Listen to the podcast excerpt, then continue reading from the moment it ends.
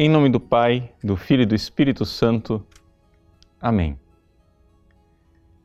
Meus queridos irmãos e irmãs, o Evangelho de hoje, Jesus anuncia pela terceira vez a sua paixão.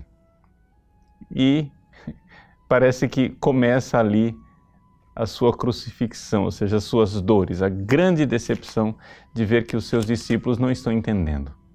Não entenderam absolutamente nada daquilo que ele está tentando ensinar.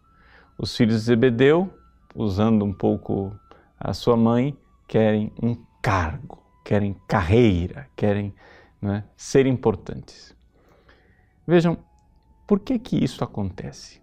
Por que que nós temos contato com a palavra de Deus e a palavra de Deus parece que não entra, a gente não compreende? Veja, Jesus já está anunciando pela terceira vez a sua paixão qual é a dificuldade? Qual é a parte da frase vou morrer na cruz que vocês não entendem? Dá, quase vontade de perguntar assim. Né? Mas acontece o seguinte: Ele é a palavra encarnada.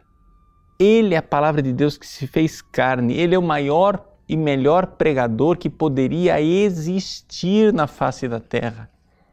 Não é por falta de pedagogia, de retórica, de sabedoria, de conteúdo, que Jesus não consegue fazer com que entre na cabeça e nos corações daqueles discípulos essa mensagem. Por que é que eles não entendem? Por que é que eles não compreendem? Bom, a realidade é que nós, muitas vezes, estamos ouvindo muito mais nossas paixões nossos conceitos interiores do que verdadeiramente a palavra de Deus. A palavra de Deus estava lá, ecoando no coração dos filhos de Zebedeu. Estava lá, ecoando no coração dos doze apóstolos, porque não só os filhos de Zebedeu. Os filhos de Zebedeu pediram os primeiros lugares e os outros ficaram com inveja porque queriam eles os primeiros lugares.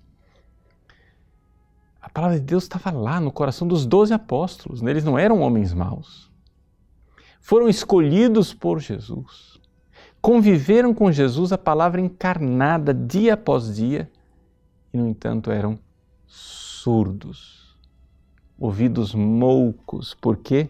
Porque só ouviam a si mesmos. Esse é o mistério. Esse é o mistério do pecado. O pecado nos ensurdece porque nós, ao invés de é, abraçarmos a cruz de Cristo, renunciarmos a nós mesmos e ouvirmos a Sua palavra, nós só ficamos ouvindo nossas paixões, nossos desejos, nossos caprichos, nossas veleidades. Por isso, não tem saída. Nós precisamos do Espírito Santo.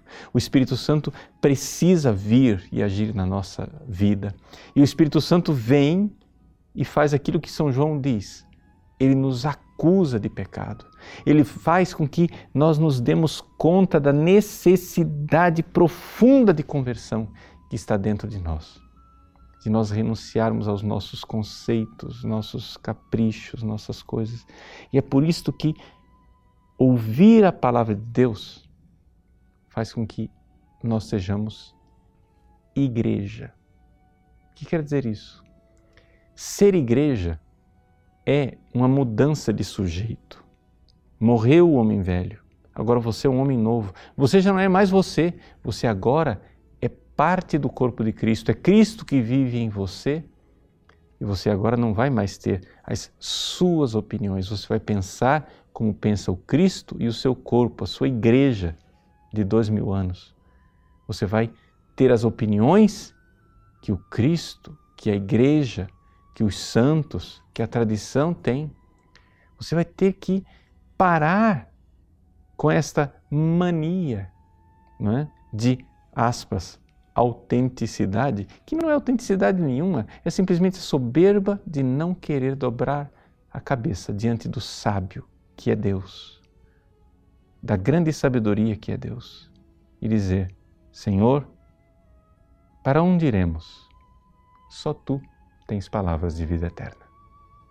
Deus abençoe você. Em nome do Pai, do Filho e do Espírito Santo. Amém.